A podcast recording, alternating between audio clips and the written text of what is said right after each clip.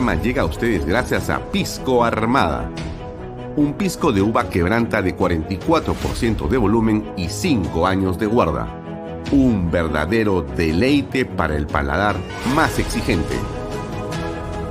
Cómprelo en bodegarras.com y recuerde, tomar bebidas alcohólicas en exceso es dañino.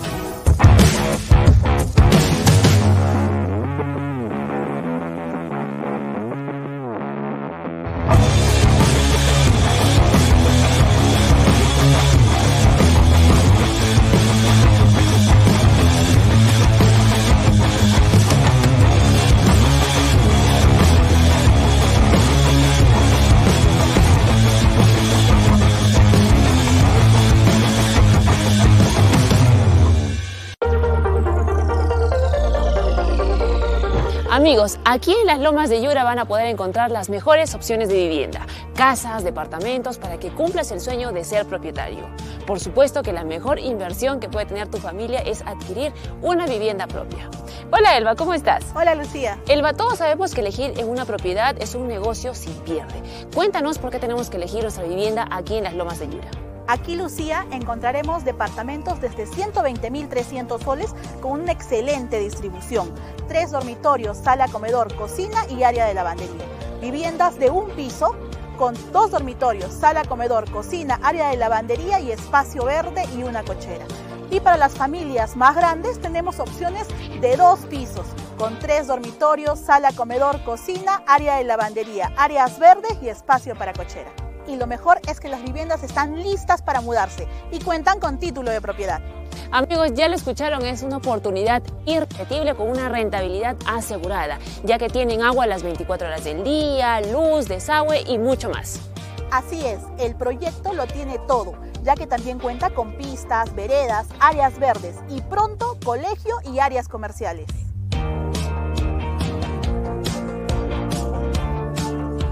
Amigos, es tiempo de ser propietarios y de tener algo que durará para siempre y que subirá de precio rentabilizando tu inversión.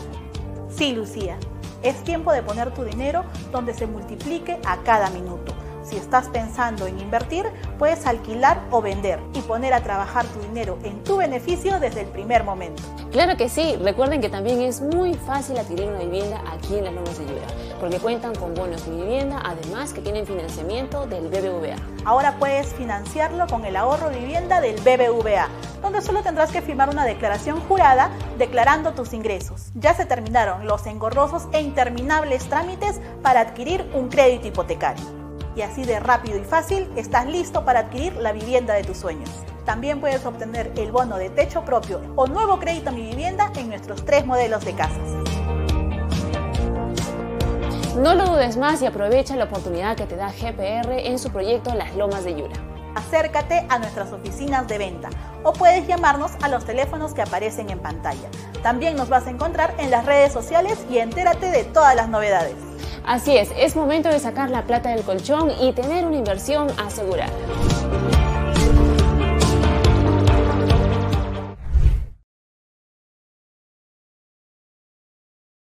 ¿Qué tal amigos? ¿Cómo están? Muy buenas tardes. Bienvenidos a una nueva edición de Bahía Talks por Canal B, el canal del Bicentenario.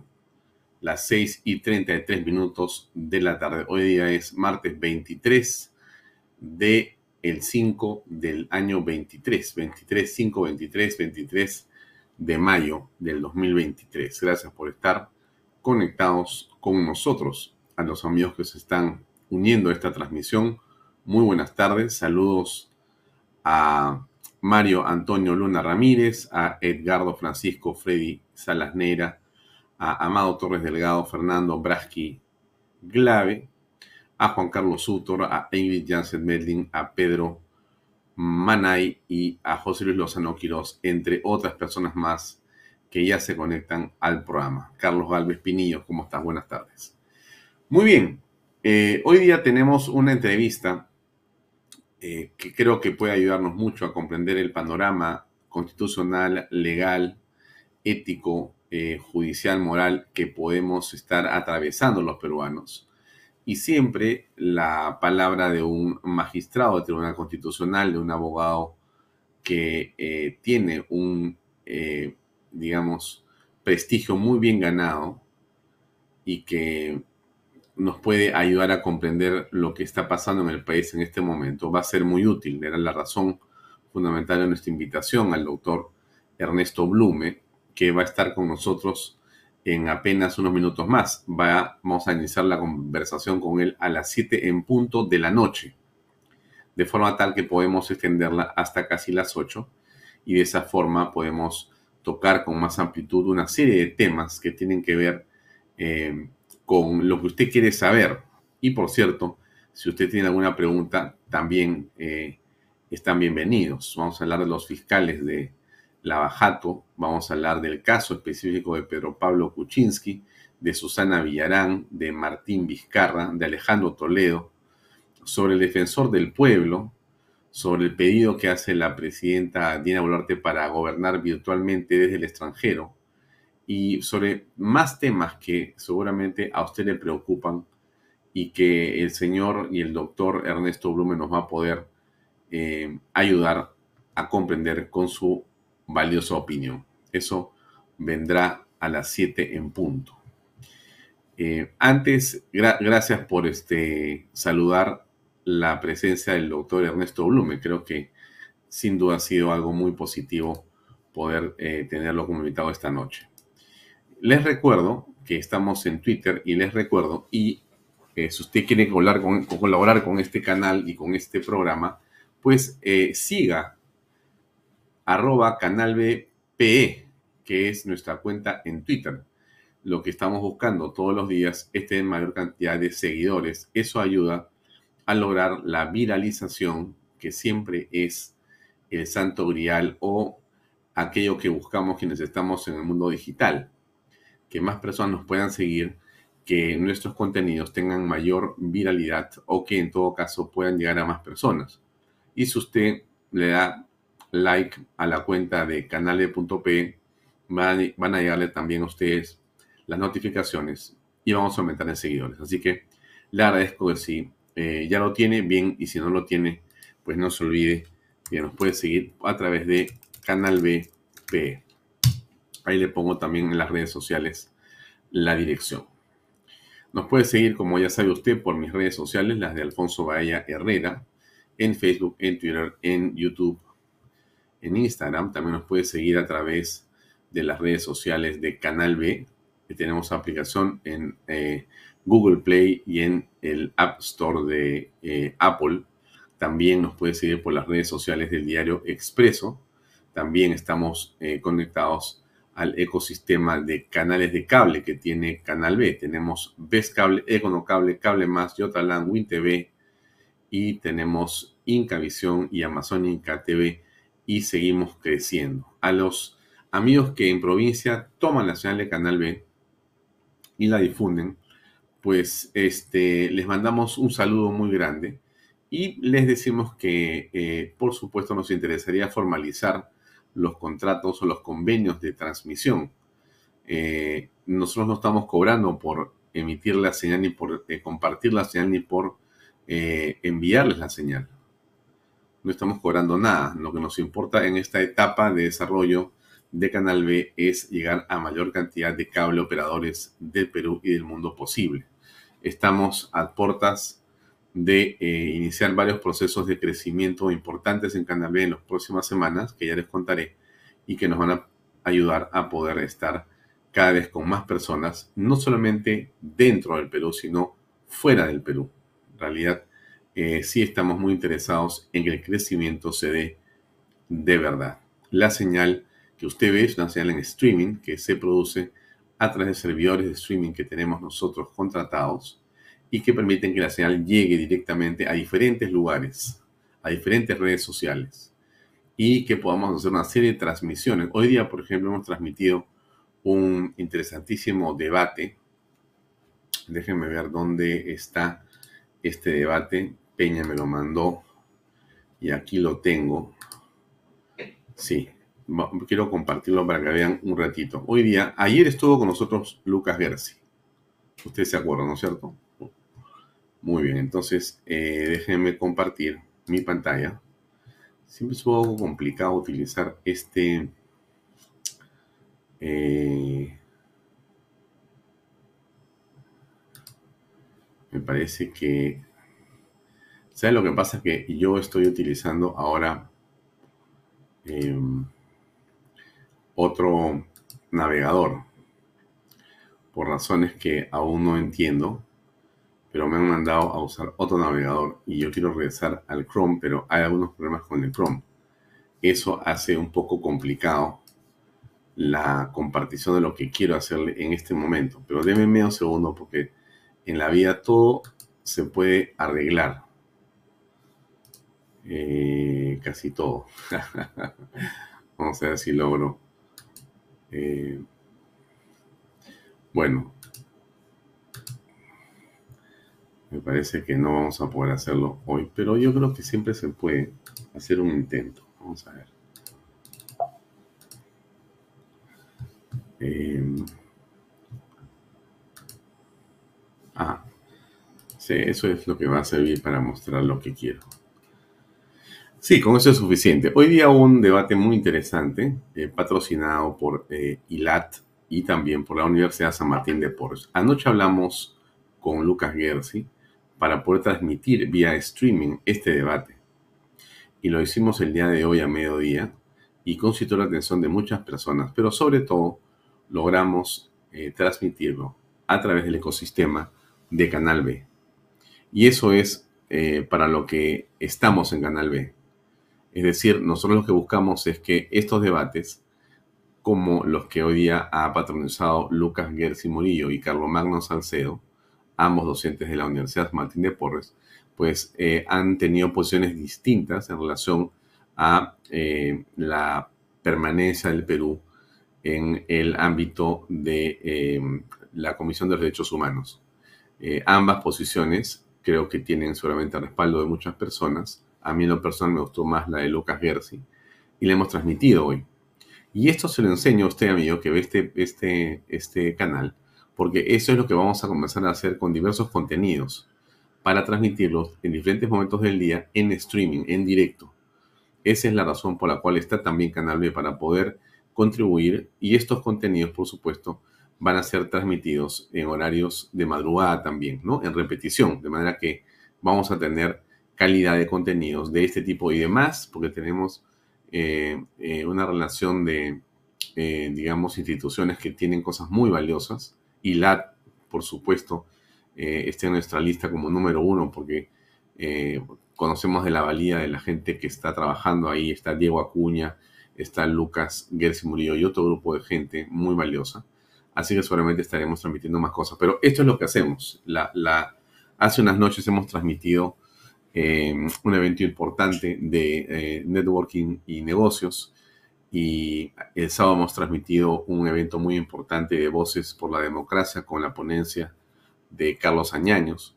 Y en general estamos eh, en cada día transmitiendo más contenidos de este tipo para toda la audiencia de Canal B. Bien, eso quería, quería eh, comentarle. Eh, ¿Alguien me dice que no hay volumen? No, ¿por qué no hay volumen?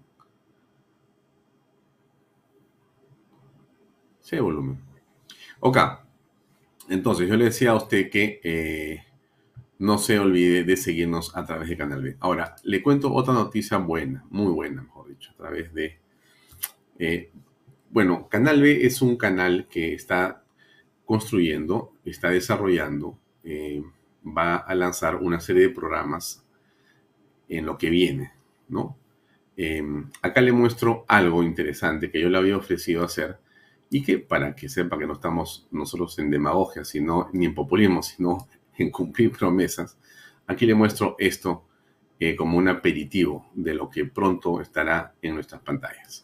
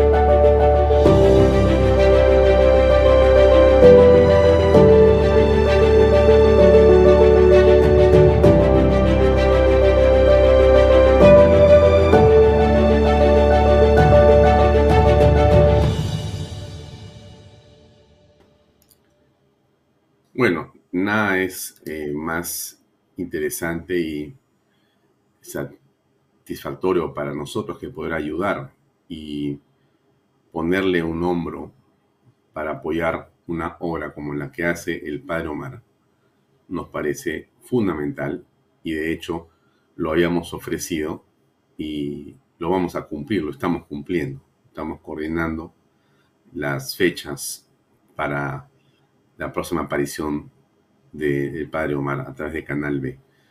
Es por supuesto un espacio que nosotros con muchísima alegría, con muchísima fe y con mucho, digamos, compromiso queremos poner al servicio de lo que hace el Padre Omar, que no es otra cosa que ayudar a las personas que están realmente fuera ya de todo ámbito de ayuda.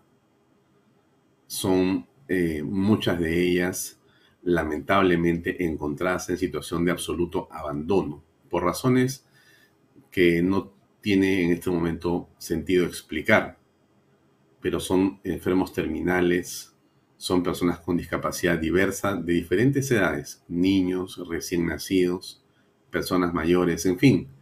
Cada eh, historia parece una tragedia, pero con personas como el padre Omar, cada historia se puede convertir en una lección que nos puede enseñar el valor de lo que dice ese pequeño spot del programa, ¿no? Em, la solidaridad, la esperanza, el amor. Y eso es algo que tiene un valor eh, que creo que es muy potente en un país como el nuestro. Entonces nosotros estamos tratando de colaborar con esa obra del Padre Omar. Y por supuesto, si para algo eh, hemos impulsado Canal B, si para algo estamos acá en Canal B, para, si para algo luchamos en Canal B, es para poder hacer cosas como esa. Ayudar al Padre Omar o ayudar a tantas otras personas a través del Padre Omar o directamente es la razón fundamental por la que está Canal B también en el aire. Así que cuando usted le da un like a nuestros contenidos, cuando usted nos da un eh, compartir o hace un comentario, eh, vea también a quién está ayudando, porque indirectamente está apoyando también a la obra del Padre Omar y, de todo lo que hacemos aquí. Bien, lo dejo, lo dejo ahí eh, con, mucho, con mucho entusiasmo. Eh, le comentaba al, principio del programa, sí, efectivamente, esto es una noticia por la que quiero comenzar hoy, que han allanado el día de hoy varias eh, oficinas.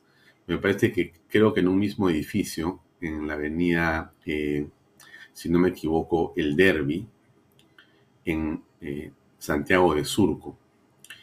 Eh, y estas empresas han estado vinculadas, entendemos, a las operaciones que, o contratos que llevó a cabo la señora Villarán de la Puente cuando fue alcaldesa de Lima y que están, bueno, tan cuestionadas a raíz de las digamos, revelaciones que ha hecho eh, alguno de los ejecutivos de las compañías brasileras y o también y además la propia señora alcaldesa Susana Villarán de la Puente. Eh, estuvieron, entiendo, en las oficinas de Vinci Highways, de Lima eh, Expresa y, o de Lima Express debe ser, y del estudio de Checopara, un estudio de abogados que tiene una enorme importancia. Entendemos que se están llevando a cabo las pesquisas, las investigaciones por parte de la Fiscalía y demás. Esto eh, no incrimina ni eh, señala como culpable a ninguna de estas tres empresas. Lo que se está haciendo es investigar, investigar por los dichos de diversas empresas y compañías. Muy bien. Em, qué imagen, ¿no? Lo otro era que la señora Villarán está pues gozando todavía de libertad. Seguramente en el proceso se verá si esto puede continuar. Encontramos un video cortito sobre lo que decía una de sus principales colaboradoras, eh, una de las personas que estuvo al lado de ella y que fue vocera y compañera de ruta durante la alcaldía y que la defendió de todas las formas posibles. Escuchemos esta pequeña, eh, este pequeño clip de la señora Marisa Glave. ¿Sabes por qué lo vi directamente? Porque además ese proyecto, perdóname Vitocho, tenía un costo social altísimo. Pero la renegociación de línea amarilla permitió que se ganaran 200 millones más a la Municipalidad de Lima y permitió, sí, perdóname, Gasto y se más, hicieron mayor gasto. No se ahorró. ¿Sabes por qué Se lo pagó, vi? costó ¿Sabes más. por qué lo vi directamente? ¿Sabes por qué Se lo pagó, vi? costó ¿Sabes más. por qué lo vi directamente? ¿Sabes por qué Se lo pagó, vi? ¿Sabes más. por qué lo vi directamente? ¿Sabes por qué Se lo pagó, vi? ¿Sabes más. por qué lo vi directamente? Porque además ese proyecto, perdóname Vitocho, tenía un costo social altísimo. Porque quienes no conozcan la margen izquierda no saben que, por ejemplo, en esa zona habita muchísima gente. Y el contrato original Pero del ese- querido Vitocho no, no, tenía, por ejemplo, minutos. temas Pero- de fondo que pero había ese proyecto Pero fue sí creo hecho que por una compañía sí creo- sí, coimera. que la contrató Castañeda y con un contrato Coimera, con un y se le contrato cambió los contratos para darle más con facilidades un contrato a una empresa coimera no le doy yo más de 10 perdóname, años, ¿ah? Vitocho, ahí se plantearon unas renegociaciones de fondo para aumentar obras para beneficiar a la gente que era más. fundamental y para tener más recursos para la municipalidad Un tema sumamente complejo el que enfrenta la señora Susana Villarán de la Puente. Sobre todo porque además eh, se conoce que han existido inclusive compra de terrenos eh, a precios muy altos, pero que habían sido comprados apenas eh, unos días antes que apareciera la municipalidad con su supercheque. O sea, alguien se enteró de manera seguramente casual de que un terreno determinado en la margen del río Rímac era indispensable y que la municipalidad iba a tener dinero para poder comprar ese terreno por millones de millones de millones. Bueno, el terreno fue comprado por algunos cientos de miles y después fue revendido en cuestión de días, haciendo un negocio espectacular. ¿Qué regidores estuvieron detrás de eso? ¿Quiénes se beneficiaron? Bueno, es algo que también se está investigando, pero como usted se imagina, eh, todo eso es eh, de lo que se trata este asunto de la señora Villarán de la Puente. Bien, lo dejo ahí. Antes de pasar a la entrevista con el doctor Ernesto Blume, eh, esto es lo que está pasando en una de las tiendas más importantes en los Estados Unidos.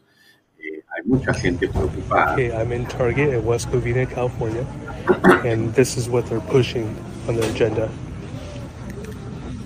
porque la cantidad de artículos que eh, se expenden en estos lugares eh, tienen que ver todos con eh, la onda LGTB y demás, ¿no? Y no es, por supuesto, eh, un tipo de prendas o de artículos eh, que están simplemente para los mayores de edad, sino que básicamente también están orientados hacia los niños. Una serie de mensajes claramente manipuladores. Y esto, por cierto, despierta la preocupación y entiendo por lo que estamos apreciando la indignación de padres de familia que llegan a Target y encuentran toda esta eh, batería de eh, productos con un mensaje eh, ¿no? Y madres de familia, padres de familia, obviamente sienten una profunda preocupación por esto que puede parecer de alguna forma creepy, um, una- un descontrol. Eh, ropa interior, eh, juegos, juguetes, eh, libretas, todas con mensajes alusivos, inclusive a eh, tu libertad de sexo para, para niños que eh, apenas están comenzando a caminar. O sea, la agresividad de estas campañas es realmente eh, impresionante. ¿no? Yo recordaba, recordaba lo que dijo hace poco en un programa eh, y nosotros repetimos acá Agustín Laje. Se lo repongo otra vez para que no se olvide y sepa de qué se trata esta batalla cultural. A los LGBTs los discriminan. A ver, perdón, perdón. Yo soy directo. Nunca existió en la historia de la humanidad un grupo social y político tan hiper representado en las estructuras de poder. Es decir, vos tenés banderas LGBT en Naciones Unidas, en todos los ministerios de todos los países de Occidente, en todas las universidades prácticamente de Occidente, en las escuelas, en los medios de comunicación, en las marcas más famosas y en las menos famosas también. De fútbol, en, En Fórmula 1. En los bares, en los restaurantes. eh, eh, eh, así es, así es. En los baños. Claro. O sea, hay una totalización del espacio social, es porque es un movimiento totalitario, en Claro. efecto. Ahora, están oprimidos. Digo yo, ¿qué más les falta para dejar de estar oprimidos? Tienen a Hollywood de su lado, tienen a la academia de su lado, tienen a la política de su lado, tienen al poder económico de su lado, tienen a la moda de su lado, tienen a la farándula de su lado. ¿Qué más te hace falta para no estar oprimido?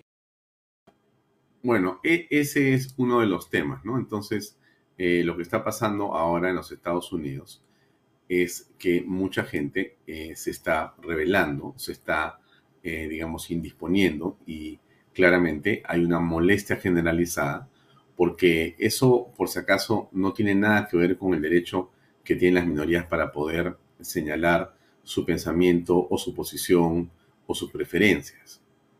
No estamos hablando de eso. Estamos hablando de lo que usted ve, que es la imposición como la que usted ha apreciado, en la forma de venta de productos. O sea, llegas y ya todo se ha convertido en LGTB. ¿Por qué? Claro, la libertad hace que tú puedas no ir a esa tienda, pero lo dejo ahí para que usted lo vaya, lo vaya carburando. Eh, y entonces esto tiene que ver con esta otra parte, porque aquí hay que, digamos, eh, definir políticamente cuál es la posición de las personas. Alguien puede decir, no tengo por qué definirme porque no me da la gana definirme. Por supuesto que es así. Eh, la posición política de cada ciudadano es una que corresponde a su fuero interno y no tiene ni por qué definirse y tampoco tiene por qué decirlo. Es decir, eh, si tú eres de derecha o de izquierda, es un asunto de tu absoluta discrecionalidad y es un tema tan personal como que si tú eres, eh, digamos, judío eh, o tienes otra, digamos, preferencia, otra, digamos, posición confesional. No importa qué tipo de religión tengas, ni qué equipo de fútbol tú, digamos, alientes. Si quieres contarlo, lo cuentas y si no, no lo vas a contar. Pero lo que decimos es que cada vez es más importante, desde nuestro punto de vista, que las personas cuando hablan de política sí se definan y no tengan temor a hacerlo. Ahora, acá hay entonces una interesante eh, explicación justamente de Agustín al respecto que quiero compartir con ustedes. Nos acomplejamos tanto con una palabra tan linda además como derecha. ¿Por qué nos acomplejamos de esa manera? Porque aparte tiene un efecto político, no solamente cognitivo, que es de simplificar la complejidad de la realidad, de las, de la, de las ideas políticas. El otro efecto que tiene la palabra es que es capaz de acercarnos. Necesitamos una palabra con la cual nos sintamos cómodos, muchas expresiones de derechas, donde yo diga, mira, yo me siento cómodo con esta expresión y yo soy conservador, y yo soy libertario, y yo soy patriota. Ah, pero nos encontramos todos bajo una misma palabra. Eso hace la izquierda, se encuentra toda, y miren que está mucho más fragmentada si vamos con la lupa que nosotros, pero no son tontos. Les gusta la palabra izquierda, la utilizan y nosotros negamos la nuestra. Resignifiquémosla. Una forma de hacerlo, creo yo, y es lo que propone el libro, es llamarla nueva derecha. Ahora, yo no soy el creador, yo no vengo a crear una nueva derecha. La nueva derecha ya está en curso. A ver, por si no los conocen. Abascal, de Vox, Bolsonaro, de Brasil, Trump en los Estados Unidos, el, señor que está acá sentado, José Antonio Cast en Chile y podríamos haber agregado quizás a Rafael López Aliaga en Perú. Claro, son distintos tipos de derechas, pero cuando uno pone la lupa y se fija quiénes están acá adentro, te empezás a encontrar libertarios, no progresistas, conservadores, no inmovilistas y patriotas no estatistas. Bueno, me parece muy interesante y oportuno un pensamiento como lo que señala el señor Agustín Laje para los que quieren, ¿no? Porque eh, si a usted le parece que la vida va por otro lado, bienvenido también. Estamos en un país libre y si tampoco le gusta este contenido, pues fíjese, estamos en un canal digital. Hay más o menos eh, 10 millones de canales digitales, puede optar por otro. Pero si se quiere escuchar acá, va a escuchar esto de manera permanente. Y bueno, el buen Agustín nos saluda, por, por supuesto, ¿no? Quiero mandar un gran abrazo a mis amigos del canal B y a toda la audiencia. No se pierdan los programas que son realmente muy buenos. Muchas gracias, Agustín. Muchas gracias por esas palabras que no solamente nos reconfortan a nosotros, sino también a quienes tienen, eh, digamos, eh, el tiempo para seguirnos. Y entonces, esto que yo le estaba contando, amigo, que tiene que ver con una definición política, es el tema central de lo que viene para el PS en los próximos meses. Porque aquí, cada día, eh, hay gente que también de manera confundida considera que el mundo es el del centro y que en el centro en realidad está la panacea de la política. Y ahí están los votos. Y que creen que si uno habla de derecho o de izquierda, lo que hace es dividir. Y que ellos van a lograr, eh, digamos, convertirse o en realidad eh, convencer diciendo que no son ni de uno ni de otro, sino son del centro.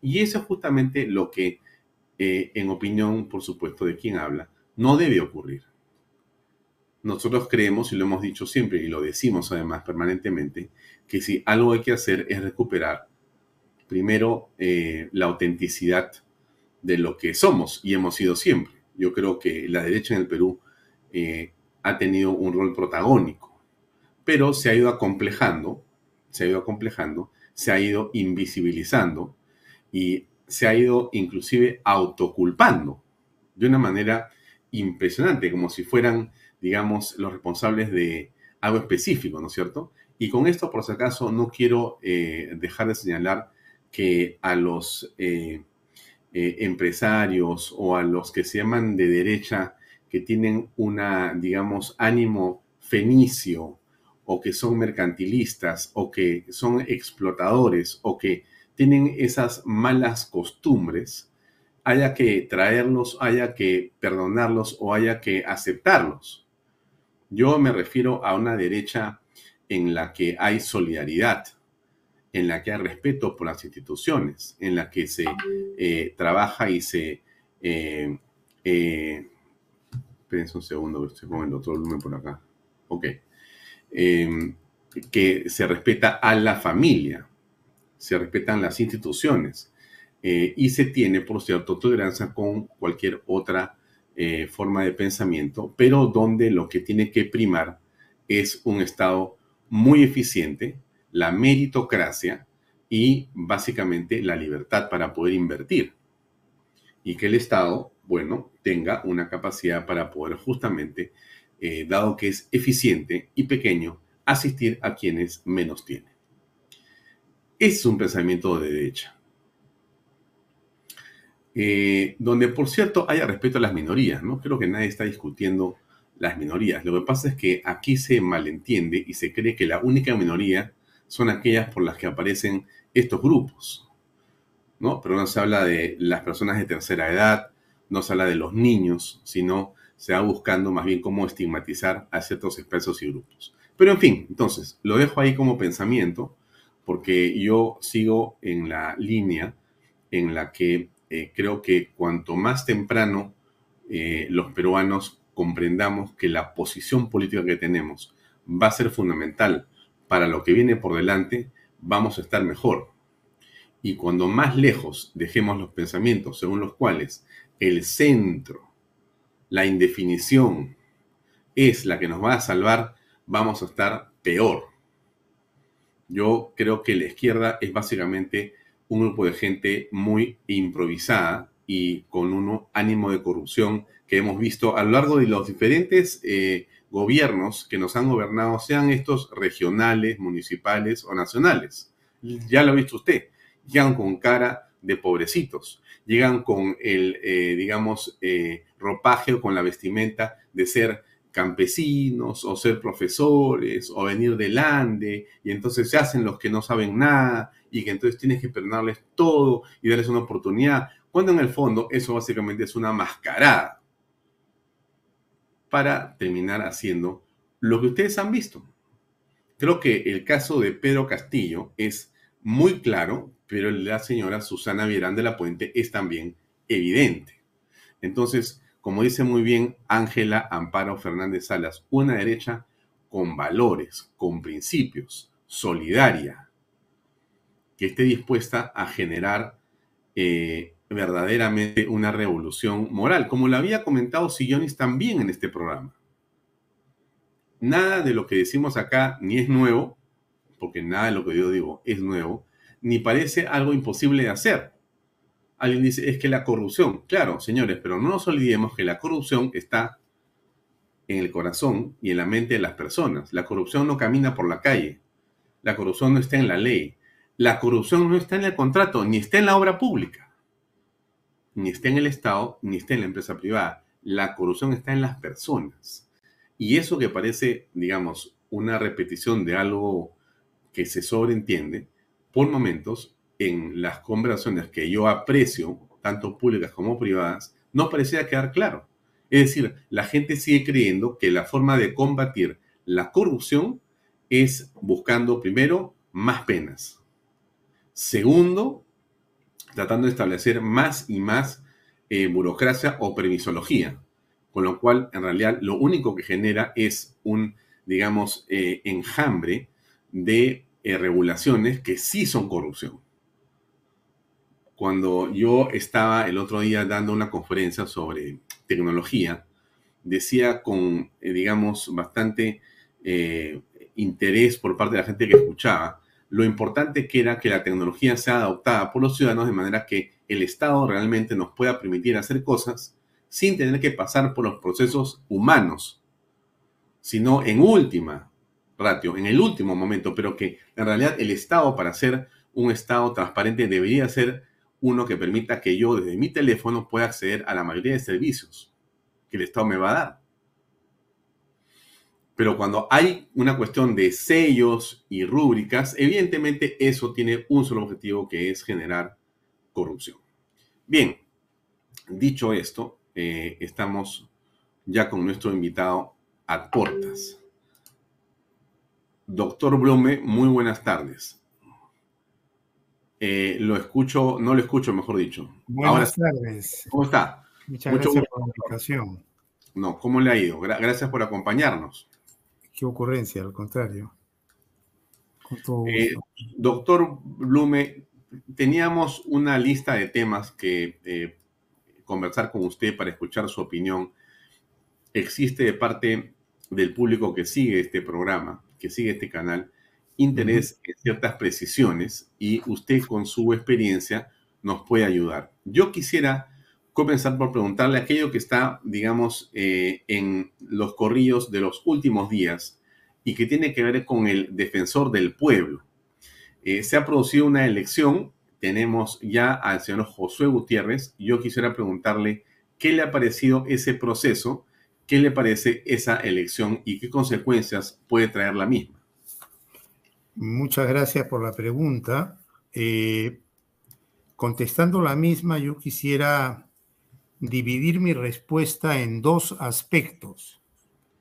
El primer aspecto relacionado con el tema constitucional e institucional y el segundo aspecto relacionado con el tema coyuntural, podríamos decir con el aquí y el ahora de dicha elección. Respecto a lo primero, yo creo que es eh, positivo que el Congreso de la República haya saldado una deuda que tenía con el país eh, al elegir al defensor del pueblo. No nos olvidemos que esta tarea estaba pendiente desde hace un buen tiempo. No nos olvidemos tampoco de que el Poder Judicial había eh, paralizado la elección anterior y que existía una permanente interferencia de algunos jueces para eh, complicar el cumplimiento de esta responsabilidad constitucional que, que tiene el Congreso, que es la de elegir al defensor del pueblo. Felizmente, una sentencia del Tribunal Constitucional dictada en un proceso competencial promovido por el Poder Legislativo contra el Poder Judicial, ha zanjado definitivamente las cosas y ha establecido que los jueces no pueden ni deben eh, interferir ni menoscabar las competencias del poder eh, legislativo, eh, competencias que son exclusivas y excluyentes y que son constitucionales en lo que se refiere, entre otros temas, a la elección del defensor del pueblo. Entonces, desde ese punto de vista, es saludable que el Congreso haya salvado esa omisión. Ahora bien, respecto ya al tema coyuntural, respecto al actual defensor y a la situación que se presenta respecto a él, yo quería en primer lugar recordar que eh, se llega a la elección del doctor Josué Gutiérrez a través de un procedimiento parlamentario de invitación. O sea, el Congreso tenía la alternativa de hacer un concurso o hacer una invitación e invitó a varios juristas. Entre estos juristas invitó a la doctora Dilia Muñoz, al doctor Gastón Soto Ballenas, al doctor Pedro Cartolín, al un doctor Rioja y al doctor José Gutiérrez. Y esta comisión especial hizo una eh, leve evaluación y colocó en un orden a los candidatos. Eh, colocó en, los últimos, digamos, eh, números a, los dos primeros, a la doctora Delia Muñoz y al doctor Gastón Sotoballena, y más bien ubicó como terna propuesta al doctor Pedro Cartolín, al doctor Rioja y al doctor Gutiérrez. El doctor Cartolín renunció y entonces quedó constreñida la elección a Rioja y a Josué Gutiérrez. Se produjo la, votación respecto a Rioja, no obtuvo los 87 votos, y luego la votación respecto al doctor Josué Gutiérrez, quien obtuvo 88 votos. Por lo tanto, eh, el defensor actual ha obtenido el número de votos exigido por la Constitución, superándolos en uno. Ahora bien, yo no quisiera echar más leña al fuego sobre la persona del doctor Josué Gutiérrez. Eh, he oído una serie de cuestionamientos, creo que dada la situación, dado que estamos frente a los hechos ya eh, consumados a una decisión del Congreso de la República, enmarcada en la Constitución, no vale la pena echarle más leña al fuego, sino más bien hacer una respetuosa invocación. El nuevo defensor es un hombre joven, eh, lo conocemos por sus antecedentes, pero hoy tiene una responsabilidad histórica en la cual el destino lo ha colocado y la decisión de una mayoría congresal. Y es el cumplir con las tareas y atribuciones que corresponden al defensor del pueblo. ¿Y qué es lo que corresponde al defensor del pueblo?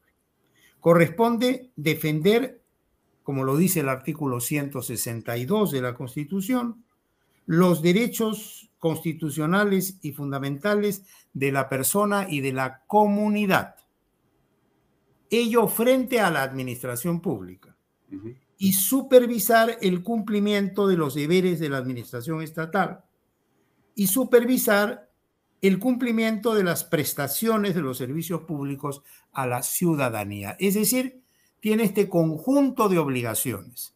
Y yo hago votos en forma muy respetuosa para que el doctor Josué Gutiérrez entienda que en el sistema constitucional, cuando uno asume una responsabilidad de esta naturaleza y ejerce un cargo de tanta importancia, tiene que cortar tajantemente con todo lo anterior y asumir con autenticidad, con valentía y con coraje su rol de defensor del pueblo, que es un rol en beneficio de toda la ciudadanía no es un rol que debe estar politizado, ni puede él eh, hacer lo que hacía antes de estar en un lado contra otro.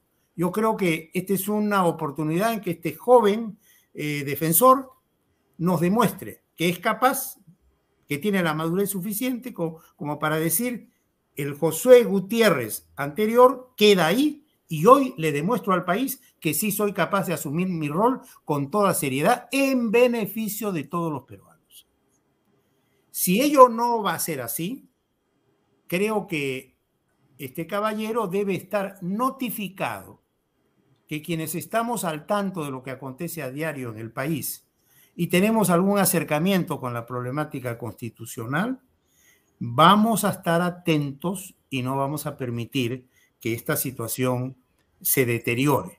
No queremos un defensor politizado, no queremos un defensor que esté eh, dividiendo a los peruanos, que esté practicando aquella política nefasta del señor Pedro Castillo y del señor Aníbal Torres, personajes perniciosos y oscuros en nuestra historia, que se dedicaron a sembrar el odio y a dividir a los peruanos. No nos olvidemos que el defensor representa, por un lado, los derechos de las personas frente a la administración pública y de la comunidad en su conjunto. ¿Qué significa la comunidad en su conjunto? Significa los 33 millones y pico de habitantes que somos. Entonces no queremos un defensor que de pronto nos salga a defender a los salvajes estos que han estado afectando bienes públicos y privados en actos subversivos. Eso no queremos. Y vamos a estar muy atentos. Yo hago votos para que el señor defensor entienda esto. Creo que si queremos seguir afincando democracia, seguir afincando un Estado constitucional que va adquiriendo madurez, tenemos que ser capaces de eh, distinguir entre un rol y otro, entre una tarea y otra. Si el señor aceptó postular como defensor del pueblo, aceptó las reglas constitucionales. Y si juró el cargo de defensor del pueblo, eso es algo muy serio. Mm. Y por lo tanto, a él compete eh, responder frente a esta, a, esta, a esta tarea inmensa que tiene por delante. Hago votos para que cumpla su rol y no tengamos después que estar colocándonos al frente para cuestionarlo y, eventualmente propiciar una denuncia y propiciar una investigación parlamentaria y otro tipo de medidas. No queremos eso los peruanos. Justamente quería llegar a esto último que usted ha dicho, porque me parece que el camino por parte del Congreso que lo ha elegido eh, sería el que usted señala al final de su intervención, es decir, si es que el señor eh, defensor del pueblo no eh, se conduce como debería y comienza a tomar posiciones que son anti inclusive constitucionales, el Congreso de la República, que lo ha nombrado y lo ha puesto ahí vía esta elección, podría también destituirlo. ¿Cuál sería el camino, doctor Blume, desde su punto de vista. Mm, muchas gracias por la, por la pregunta. Eh, el camino sería el que está diseñado en los artículos 99 y 100 de la Constitución. Es decir, eh, si este caballero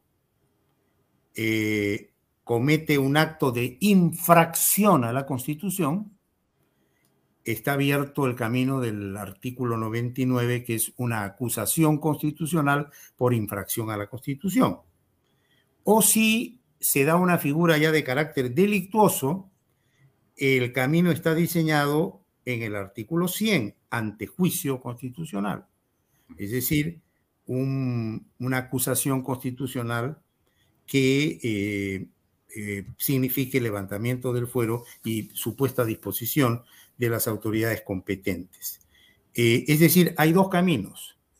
El, cargo de defensor del pueblo termina o por renuncia o porque surge algún, alguna situación de fuerza mayor, puede ser un fallecimiento, puede ser una enfermedad irreversible, o porque se incurre en una responsabilidad y hay un eh, procedimiento parlamentario de acusación constitucional que puede ser por infracción o por eh, supuesto delito que termina con la destitución.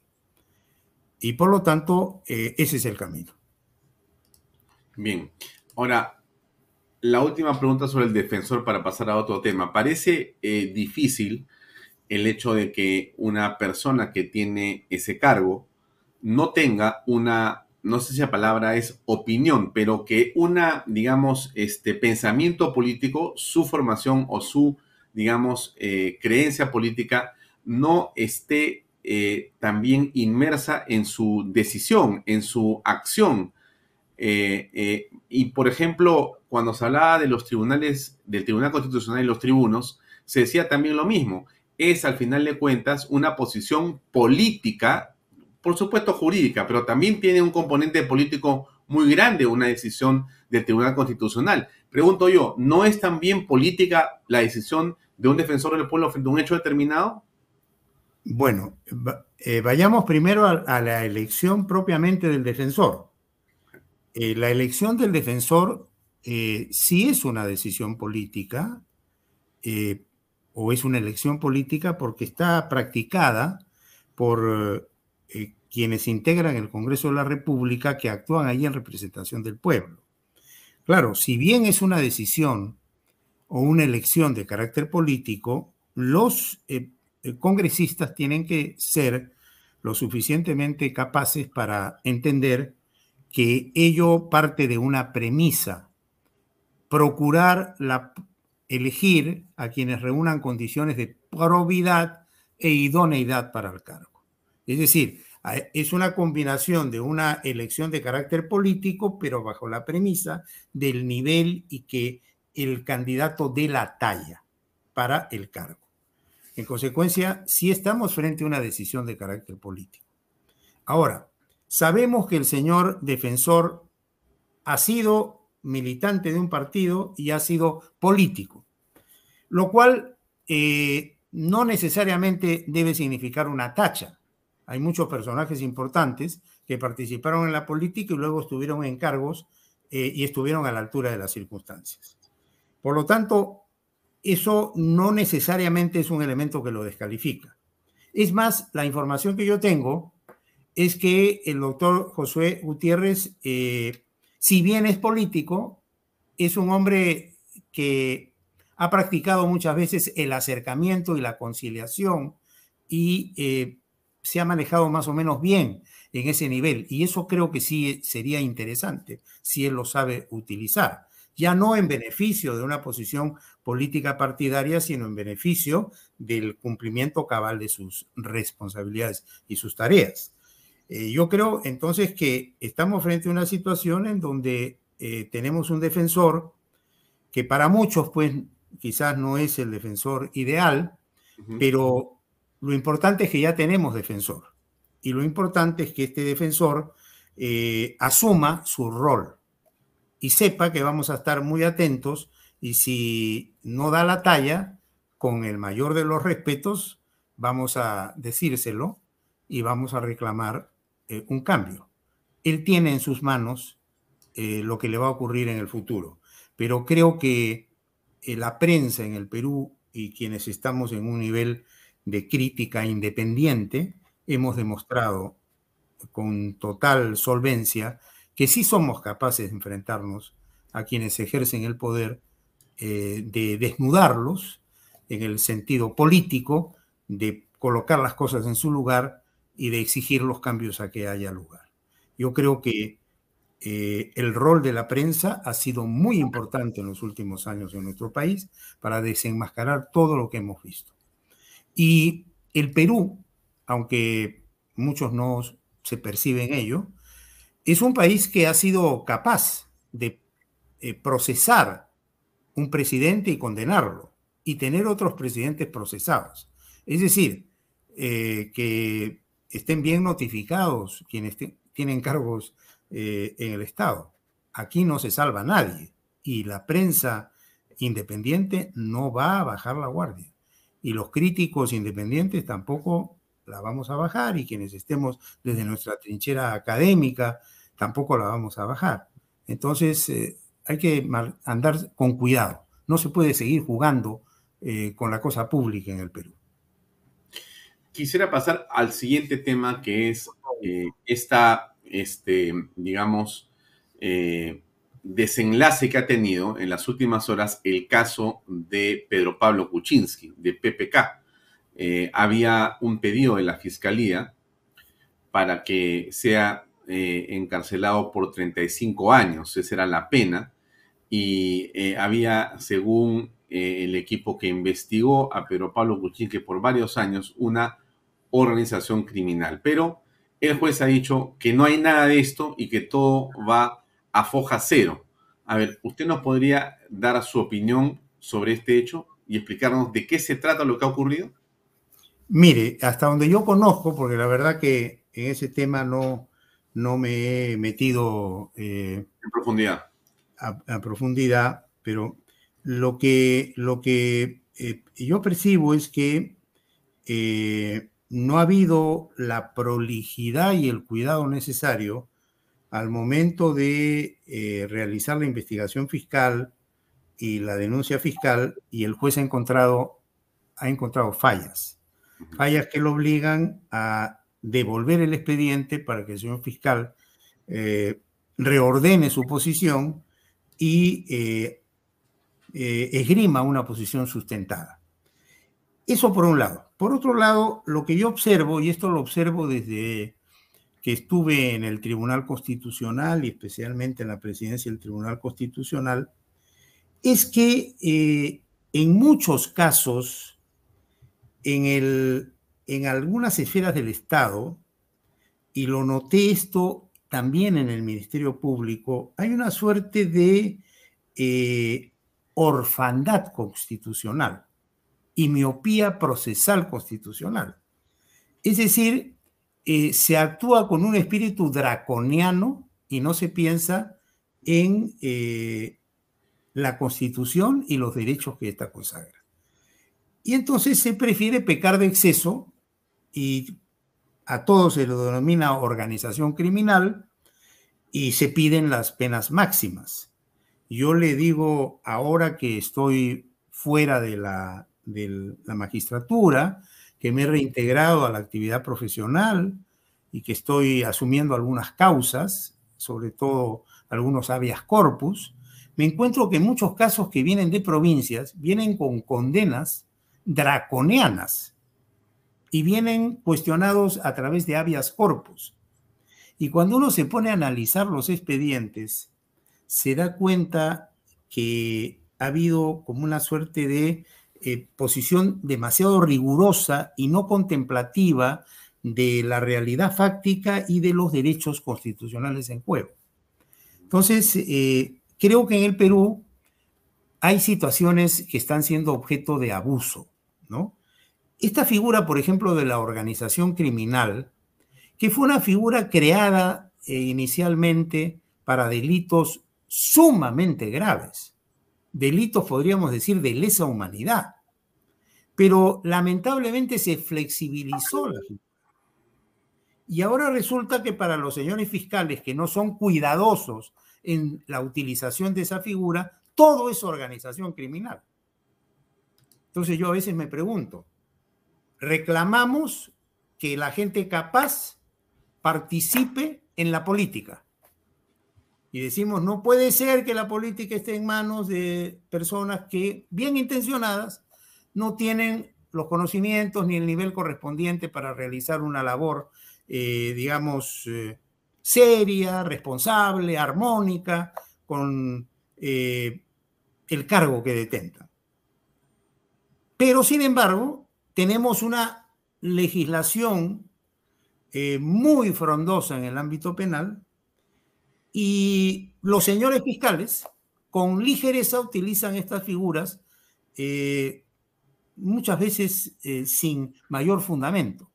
Entonces, yo digo, alguien que quiere participar en política y que obviamente es una persona correcta, decente, honorable, se va a meter, a, por ejemplo, a formar un partido político para que después surja un fiscal y le diga a usted que usted está armando una organización criminal. Es decir, han convertido a los, partidos políticos en organizaciones criminales. Entonces, ¿cómo vamos a eh, fomentar la creación de partidos políticos si los fiscales con ligereza denominan a los partidos políticos organización criminal? Y basta cualquier figura para que todo sea eh, una organización criminal, con lo cual las penas pues se elevan eh, astronómicamente y obviamente lo que se produce pues es una, una retracción, ¿no? Porque yo he conversado con muchas personas eh, que a mí me parece que podrían contribuir al país, que podrían participar en política, y les he dicho, pero yo ya no, porque yo ya estoy mayor, yo ya cumplí mi, mi, función, yo no quiero participar en política, pero participen ustedes. No, no nos podemos meter porque vamos a terminar eh, con un problema muy serio y, y, estos fiscales pues nos van a perseguir, ¿no? Y con esta figura de la prisión preventiva, de detención eh, preliminar y todo lo demás, eh, han hecho peligroso el participar en política. Entonces creo que estas cosas al, al, al, final hay que, hay que revisarlas. Y mire usted lo que ocurre en el caso de, de, de PPK, ¿no? Que el Poder Judicial revisa y descubre que el señor fiscal, con todo el respeto que me merece, pues no ha sido consistente en su, en su acusación y que hay una serie de fallas y no está probado lo que decía él que estaba probado. Entonces hay que manejarse con cuidado. Yo creo que esto demuestra que eh, sobre todo en las denuncias anteriores, y eso lo vi yo en casos como por ejemplo del señor, de la señora Keiko Fujimori, del señor Humala, ¿no? que eh, habían ordenado prisiones preventivas sin reunir todos los requisitos respectivos. Y había una actitud pues muy draconiana, ¿no? Entonces yo creo que hay que serenarnos y eh, ir, eh, digamos, puliendo esta, esta legislación para que se coloquen las cosas en su sitio y no vayamos hacia el exceso ni al abuso, que al final terminan con desenlaces. Como alguna vez yo lo advertí, yo decía, luchemos contra la corrupción, pero tiene que ser una lucha constitucionalizada. Y se burlaban de mí, porque salían, yo era pues objeto de una serie de campañas en, en las redes y todo, ¿no? Pero yo decía, porque si no, perdemos el tiempo. Si un fiscal no conoce bien la Constitución, no actúa respetando los derechos fundamentales, viene un proceso y al final se anula. Y es lo que ha ocurrido acá, por ejemplo. ¿Y esto de quién es responsabilidad? Del Ministerio Público. Y yo recuerdo perfectamente, inclusive eh, yo mencionaba en esa época un informe de la Comisión Interamericana de Derechos Humanos que había hecho un examen del, de, en la región, pero sobre todo en el Perú, de lo, del uso de la prisión preventiva y decía, el uso excesivo y abusivo de la prisión preventiva es la muestra de la falta de operatividad y del fracaso de la Administración de Justicia. Imagínense a lo que llegaron a firmar. Y hacían una serie de recomendaciones, pero parece que sobre todo algunos grupos de fiscales, no todos, eh, tienen pues este, este, defecto. ¿no? Entonces yo hago votos para que vayamos poco a poco eh, colocando las cosas en su lugar.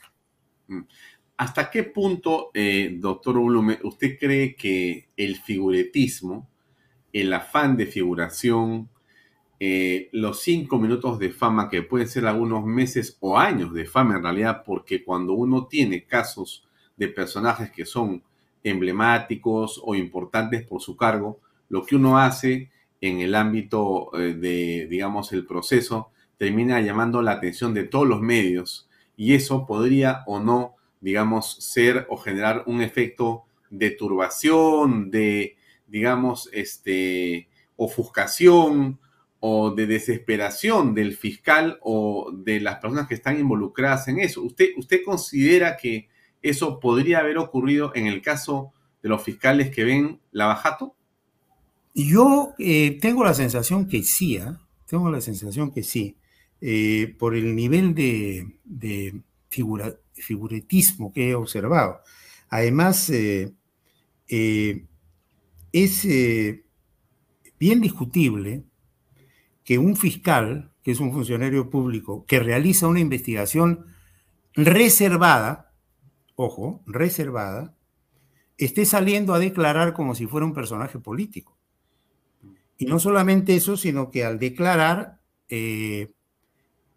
ataque a sus superiores bajo el argumento errado de que tiene una especie de autonomía absoluta. En la estructura del Ministerio Público, el fiscal provincial, por ejemplo, tiene autonomía en su nivel, y el fiscal superior en su nivel y el fiscal supremo en su nivel. Pero hay la tesis sostenida por algunos, inclusive por algunos ex magistrados, que el fiscal es una suerte de titular de un derecho sin límite y que el fiscal provincial eh, puede actuar libérrimamente, olvidando que la Defensoría es una organización jerarquizada y por lo tanto el superior jerárquico del fiscal provincial puede enmendarle la plana. Y hemos sido testigos como, yo no quiero referirme a nombres, pero hemos visto eh, sobre todo a un fiscal que en términos totalmente descorteses y peyorativos denominaba al fiscal de la nación eh, sin decirle señor fiscal, sino simplemente su apellido, y despotricaba eh, a diestra y siniestra como si eso fuera permitido. Y eso tiene que cortarse en el país.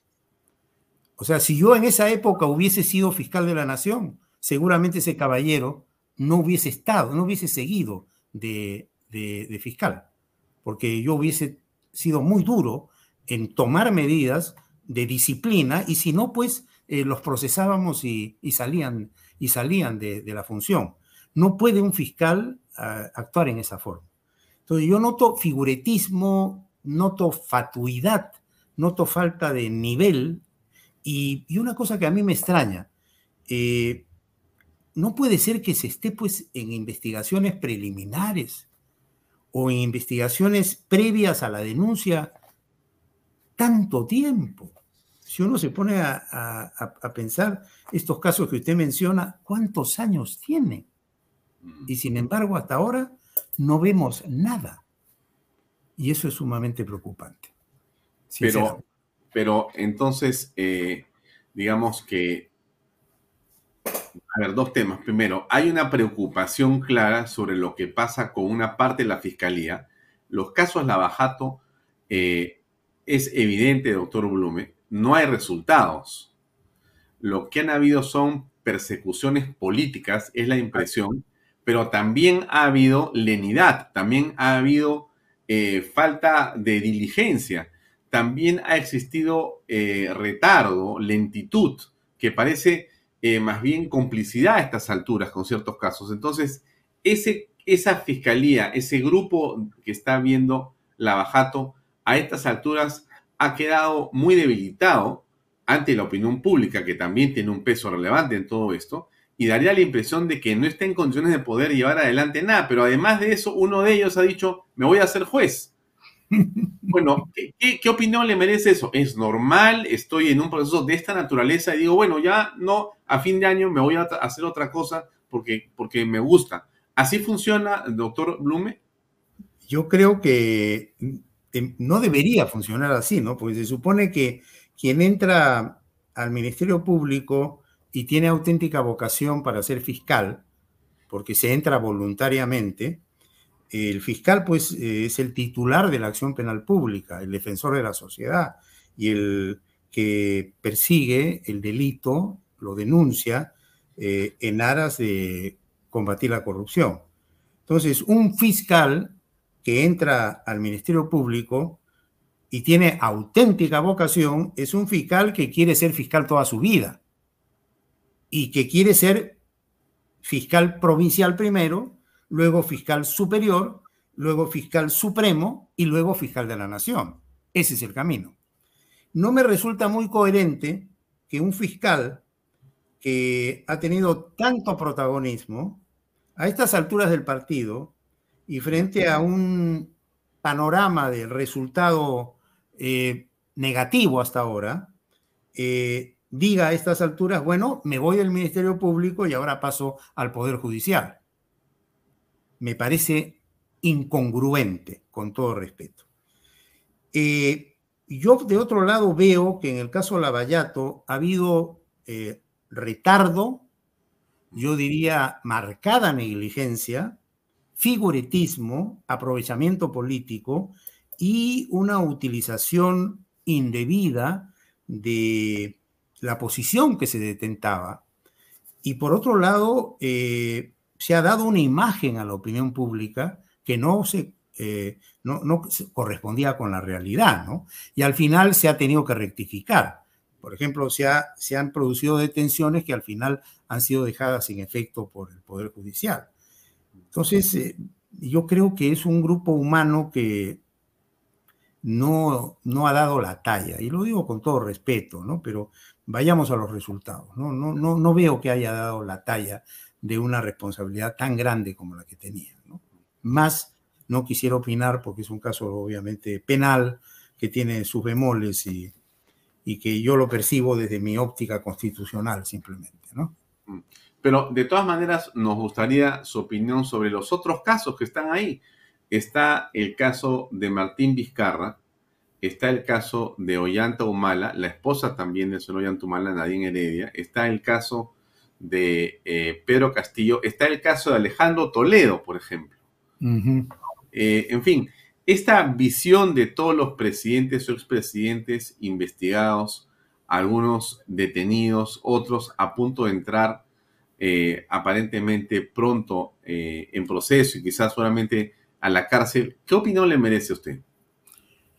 Preocupante, una opinión de mucha preocupación eh, que demuestra pues que lamentablemente quienes están aspirando al poder en nuestro país no han dado la talla y no han entendido que la política es, es un servicio a la comunidad y que el honor de llegar a ser presidente de la República es algo tan importante que debe opacar cualquier otro tipo de ambiciones. Yo lamento mucho, es, es penoso lo que estamos viendo realmente, ¿no? Y pareciera pues que en casi todos los casos hay responsabilidad, ¿no? Entonces, eh, eh, lo que queda es que el país, eh, la ciudadanía entienda que a futuro hay que elegir bien, hay que elegir a gente honesta y entregada por el país, ¿no? Yo creo que lo que estamos viendo demuestra el fracaso de la clase política. La clase política tiene que ser renovada en nuestro país.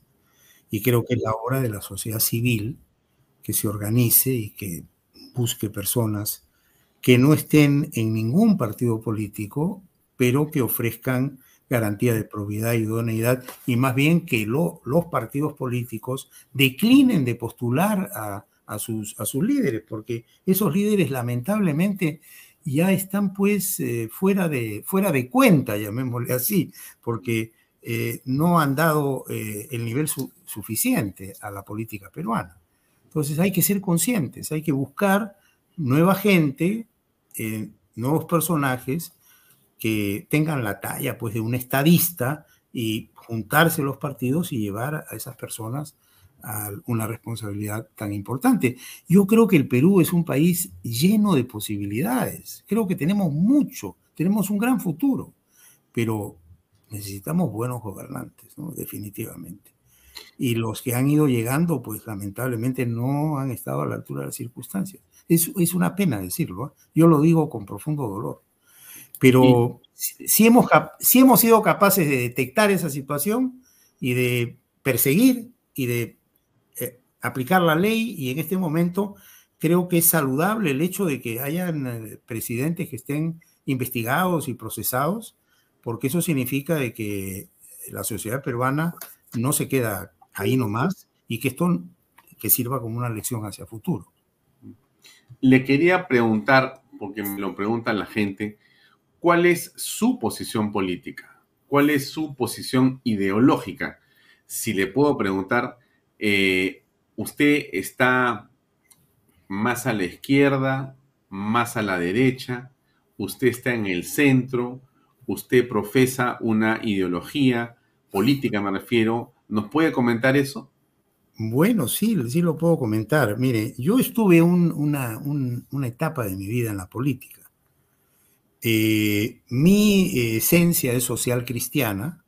Yo no me considero un hombre de derecha, ni tampoco un hombre de izquierda. Yo me considero un hombre de centro, eh, de inspiración social cristiana. Y he demostrado en la parte fáctica lo que yo soy, porque si usted analiza mi trayectoria como magistrado y analiza mis votos y mis eh, decisiones, podrá usted comprobar que eh, entre todos los magistrados que integramos el pleno que yo conformé durante ocho años, eh, el más garantista, el que se preocupó más por los derechos de los justiciables, fui yo. Y ahí están mis eh, miles de votos. contrariamente a lo que piensa la gente, que algunos que fungían de ser reformistas eran draconianos en negar derechos. Yo siempre he sido partidario de que había que amparar aquello que correspondía. Eh, sin embargo, eh, a mí me han eh, satanizado mucho. A mí me han pintado como si yo fuera de, la, de una derecha cavernaria y, me, han, me han dicho de todo, pues, ¿no? Me han dicho que, he estado, que soy humanista, que he sido vizcarrista, aprista, fujimorista, queiquista. Me, me han dicho de todo cuando he estado de magistrado, pero eso no me ha afectado en lo más mínimo porque yo siempre he cumplido con mi, con mi deber, con mi conciencia, es, es, es, como yo soy, ¿no?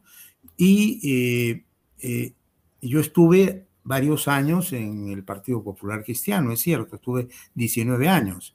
Fui eh, compañero de estudios en la Universidad Católica de Javier Bedoya Vivanco, que uno de los hijos del doctor Bedoya Reyes, él me invitó conjuntamente con Jorge Power, con Javier Barrón y otros jóvenes más a colaborar en la elaboración de un proyecto de constitución y a raíz de esto tuve un acercamiento con el Partido Popular Cristiano y pertenecía a él 19 años. Me nutrí de la experiencia del doctor Bedoya Reyes, del doctor Mario Polar Ugarteche, del doctor Ernesto Laiza Grundi, del doctor Antonino Espinosa, Humberto, Roberto Ramírez del Villar, eh, Felipe Osterlin y otros más, pero en un momento dado yo decidí eh, apartarme de la política. Eh, apoyé mucho al doctor Andrade para que llegue a la alcaldía de Lima y él me, me convenció de que yo candidateara por Somos Perú eh, lo hice, pero después me retiré también. Eh, fue una, una, etapa muy transitoria y desde esa oportunidad hasta la fecha yo me he mantenido totalmente independiente de la política, ¿no? Y la verdad que no creo que vuelva nunca más porque ya es un, para mí es un tema cerrado, ¿no? Bueno, eh, aquí hay personas que le dicen a usted de derecha. Es liberal, Sí, liberal y demócrata. Sí, Dicen que el centro es tibio. El centro es tibio. Y quiero ponerle un fragmento del video de Agustín Laje que puse al principio del programa donde habla sobre la derecha y quisiera que usted lo comente, por favor, si me permite. ¿Cómo no? Encantado, encantado. Nos acomplejamos tanto con una palabra tan linda además como derecha. ¿Por qué nos acomplejamos de esa manera? Porque aparte tiene un efecto político, no solamente cognitivo, que es de simplificar la complejidad de la realidad, de las, de las ideas políticas. El otro efecto que tiene la palabra es que es capaz de acercarnos. Necesitamos una palabra con la cual nos sintamos cómodos, muchas expresiones de derechas, donde yo diga, mira, yo me siento cómodo con esta expresión y yo soy conservador, y yo soy libertario, y yo soy patriota. Ah, pero nos encontramos todos bajo una misma palabra. ¿Qué piensa usted de eso? Bueno, que es muy interesante. Si tiene, tiene eh, en parte razón. ¿ah? Y yo, yo me acuerdo de las discusiones que tenía en el tribunal con mi querido amigo Carlos Ramos Núñez, que en paz descanse, y él, él me acusaba de ser yo conservador pero cuando íbamos a los votos, mis votos eran más, eh, digamos, eh, eh, progresistas y revolucionarios que los de él, ¿no?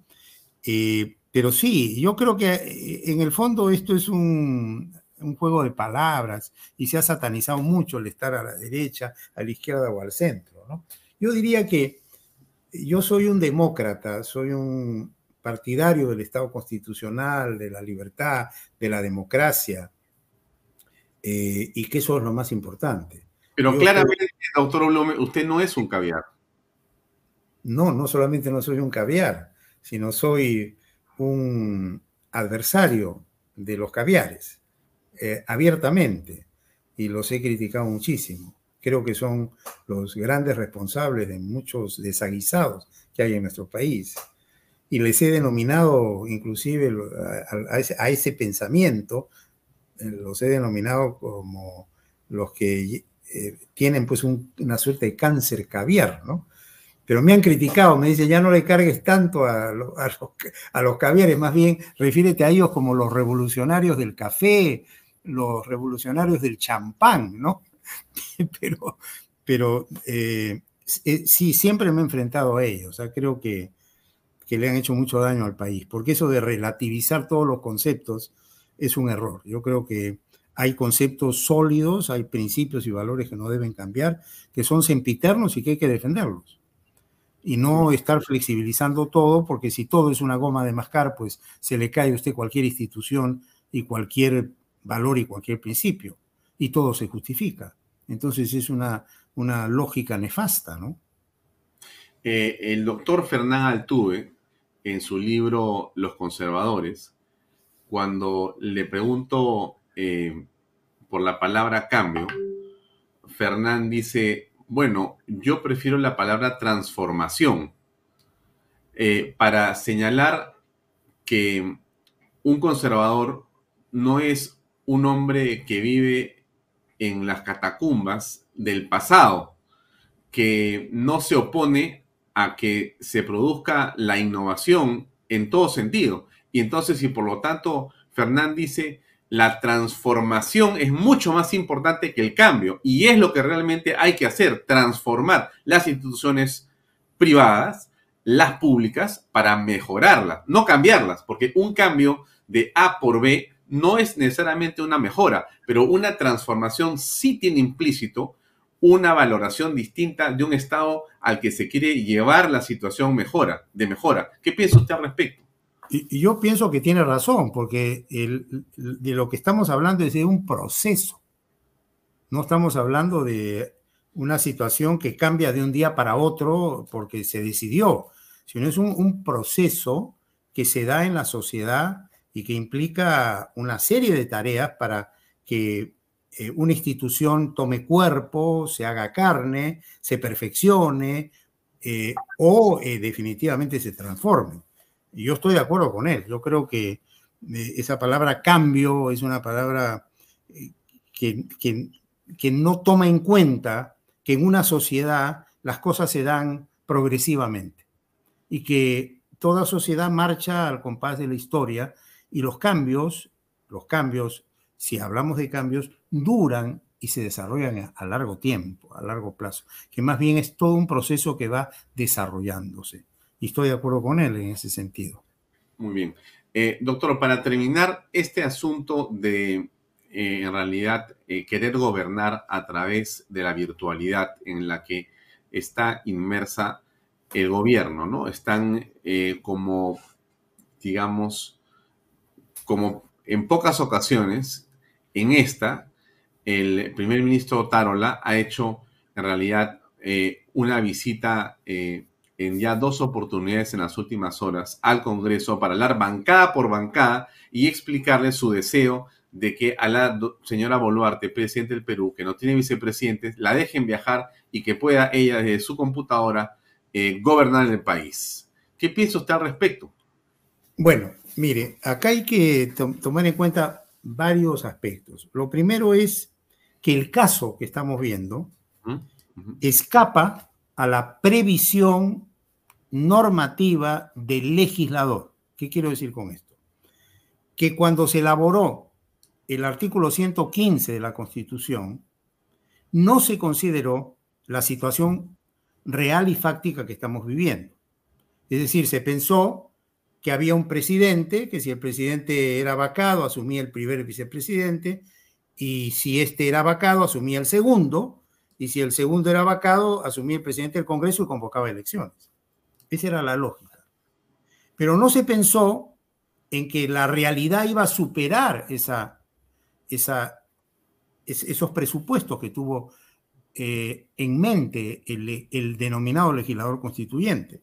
Porque lo que tenemos ahora es que se admitió un partido eh, con una postulación incompleta porque había sido excluido el primer vicepresidente. Entonces llegó el señor Castillo con solamente una acompañante, que era la, la, segunda vicepresidenta. Y por las circunstancias que conocemos, esta asume la presidencia de la República. Y por lo tanto estamos frente a una situación no prevista. Eh, de otro lado, hay que tener en cuenta que quien preside el país eh, no solamente jefatura el Estado, sino que lo representa y es encargado de la política internacional y nacional. Y pueden darse circunstancias en que sea necesario, por el bien del país, que el presidente esté en algún foro en el extranjero, en alguna circunstancia, en alguna reunión en el extranjero. Entonces uno se pregunta, ¿qué hacer frente a esta situación? Y yo creo que hay tres alternativas.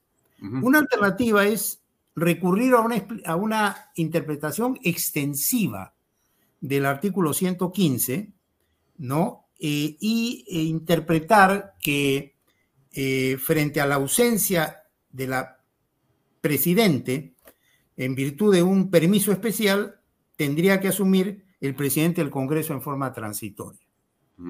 Si usted analiza el, el, el artículo 115, el primer párrafo dice, por impedimento temporal o permanente del presidente de la República asume sus funciones el primer vicepresidente. En defecto de este, el segundo vicepresidente. Por impedimento de ambos, el presidente del Congreso. Si el impedimento este es permanente, el presidente del Congreso convoca de inmediato elecciones. Entonces, pareciera que la lógica ahí es, bueno, si hay un impedimento temporal, puede entrar a tallar el presidente del Congreso. Pero algunos dicen, no, pero ahí cuando se refiere a impedimento no se refiere a viajes, se refiere a un impedimento de otro tipo. Y más aún cuando el último párrafo dice, cuando el presidente de la República sale del territorio nacional, el primer vicepresidente se encarga del despacho, en su defecto el segundo. Y no dice acá, si se va el segundo, entre el presidente del Congreso.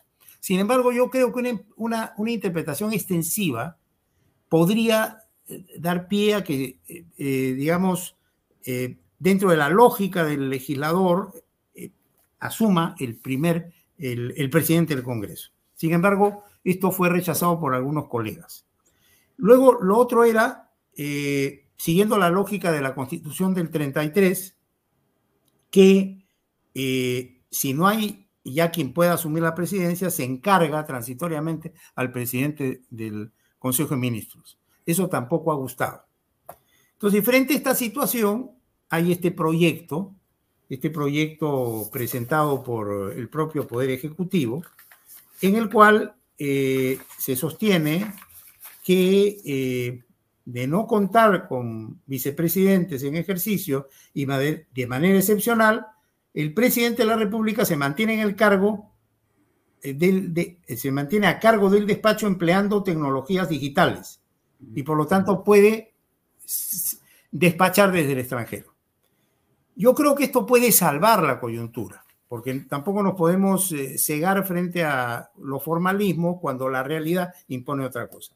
Pero yo creo que sin perjuicio de que esta ley se apruebe y sin perjuicio de que se otorgue un permiso para que viaje la, la presidente eh, y despache desde el extranjero, es urgente que mañana mismo se presente un proyecto de reforma constitucional para que pronto se supere esta situación para no estar eh, saliéndonos de los cánones constitucionales. Porque lo cierto es que hay un principio que en derecho público lo que no está expresamente eh, permitido está prohibido. Entonces yo, yo, digamos, tengo una posición un tanto ecléctica porque pienso que no podemos eh, dejar de atender la realidad de los hechos. Puede ser que al país le convenga que su presidente viaje al extranjero para representarlo por altos intereses nacionales. Entonces, eso tampoco se puede obviar. Pues creo que la salida transitoria podría ser esta modificación a la ley orgánica del Poder Ejecutivo respecto al encargo del despacho de la presidencia de la República y su gestión remota. Pero esto tiene que ser algo excepcional. Inmediatamente debe presentarse el proyecto de reforma para esto salvarlo y que no vuelva a ocurrir. Ese es mi, mi opinión. La, última cortita para terminar y es este titular. Sale hoy día esta imagen en el comercio a toda página. Sí. Eh, la foto suya dice, Boluarte busca que comisión de juristas enfrente injerencia externa. ¿Usted ha conversado con alguien del gobierno para ser parte de esta comisión? ¿En qué consistiría en todo caso? Mire, eh, yo le pedí una cita al señor eh, Otárola hace, eh, calculo yo, unas tres o cuatro semanas. Y se la pedí como peruano y como un jurista, como un constitucionalista, para manifestarle mi profunda preocupación por el hecho de que se estaba produciendo una campaña internacional liderada por el señor AMLO y por el señor Petro, mintiéndole a la comunidad internacional y mostrándonos como un país en donde se había producido un golpe de Estado en perjuicio del señor Castillo, un golpe del Congreso, y la presidenta de la República era una usurpadora, según esta posición, y que consideraba yo que el país debía ver mecanismos de salir al frente, explicar, descargar, y eh, yo en la conversación que tuve con él, eh, eh, manejé, casi fue una cosa conjunta, una idea que, que también han tenido otros, de ver la posibilidad de conformar un equipo de, juristas de alto nivel para estar listos y en algún momento explicar, explicar con altura, con objetividad y rechazar. Y esto absolutamente ad honorem. Esa fue mi conversación. Le dejé esa inquietud, le dejé esa preocupación. Después me enteré que había una convocatoria para hablar con la presidenta, que me parece que ha sido eh, el jueves de la semana pasada, yo no pude asistir porque estaba en Arequipa en un evento en la Universidad Católica Santa María de Arequipa. Y allí es donde me entero que eh, se había invitado a un grupo de juristas. Yo tengo por acá los nombres, que seguramente usted también los conoce, ¿no? Eh, yo no pude asistir, o sea, no, no puedo dar cuenta de lo que se trató, pero creo que se estuvo en la misma línea, ¿no? Los, los convocados fueron el doctor Víctor García Toma, que, que también estaba en Arequipa, quien habla, eh, estábamos, estaba también en el mismo evento, luego el doctor Ernesto Álvarez Miranda, que, que asistió, el doctor Óscar Urbiola Jani, el doctor Carlos Hackanson, el doctor José Campos, que también, ellos también asistieron, el doctor Jorge Luis Cáceres Arce, que es el vicerrector académico de la Universidad Católica Santa María de Arequipa, que no asistió, el doctor José Luis Ardón de Tabuada, que asistió, el doctor Alberto Borea Odría, que fue convocado, que no pudo asistir, el doctor Aníbal Quiroga, que asistió, y la doctora Elizabeth Sea Marquina, que tampoco pudo asistir. Estos fueron los convocados. Y tengo entendido que ahí se planteó este tema, ¿no? Y eh, eh, luego eh, se ha abierto un grupo WhatsApp para coordinar y hasta donde yo sé estaría pendiente una resolución que formalice esta comisión y a ver cómo salimos eh, vía Zoom o eventualmente no sé si se tenga que viajar para eh, explicar la posición del Perú. Es básicamente eh, por esto no es una asesoría tanto a la presidenta, sino es una es, un apoyo al, Perú para, y al Ministerio de Relaciones Exteriores para que eh, eh, podamos refutar el cúmulo de inexactitudes y falsedades que a diario se, se vienen difundiendo en la comunidad internacional. Lo felicito, doctor. Habíamos estado nosotros tocando ese tema y habíamos dicho algo más. Dijimos que sería muy bueno que no solamente eh, haya obviamente juristas de la, digamos, categoría de usted y los que han nombrado, sino también que vayan otras personas, inclusive eh, de los bloques democráticos, ¿no? De forma tal que no sea una comisión del gobierno, sino del país, ¿no es cierto? Que sea representativa de lo que son las fuerzas eh, diversas en la política nacional que vayan a nombre del país, del Estado peruano y no del gobierno de turno, para que tengan una mayor legitimidad y representatividad internacional. Nos parece estupendo y lo felicitamos por la iniciativa. Gracias. Muchas gracias por su tiempo, doctor Blume. gracias a usted, gracias a usted. Nos hemos quedado siempre con ganas de seguir conversando, pero será en otra oportunidad que espero habrá, habrá otra oportunidad. Muchas gracias, muy amable, muy amable. Gracias. Buenas, noches, muchas gracias. Bien amigos, nos pasamos unos minutos, pero era indispensable y conveniente y además un honor que nos acompañe el doctor Blume como siempre. Gracias a él y a ustedes por acompañarnos y seguirnos hasta esta hora. Mañana nos vemos como siempre, seis y media en punto, aquí en Canal B, el canal del Bicentenario. Gracias, muy buenas noches. Este programa llega a ustedes gracias a Pisco Armada. Un pisco de uva quebranta de 44% de volumen y 5 años de guarda. Un verdadero deleite para el paladar más exigente. Cómprelo en bodegarras.com y recuerde, tomar bebidas alcohólicas en exceso es dañino.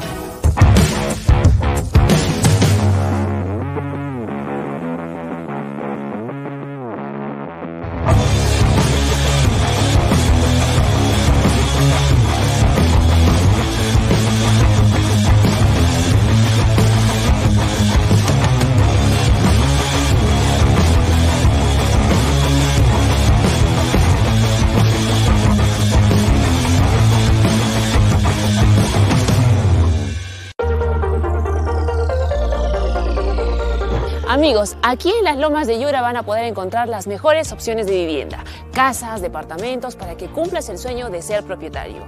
Por supuesto que la mejor inversión que puede tener tu familia es adquirir una vivienda propia.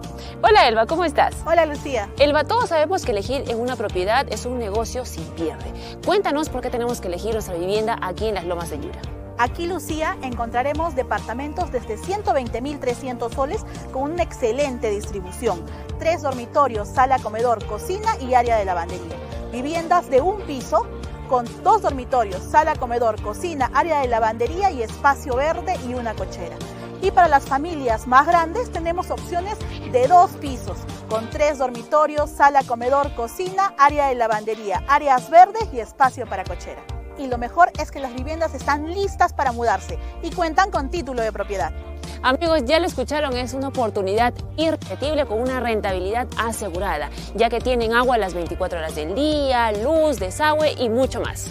Así es, el proyecto lo tiene todo, ya que también cuenta con pistas, veredas, áreas verdes y pronto colegio y áreas comerciales.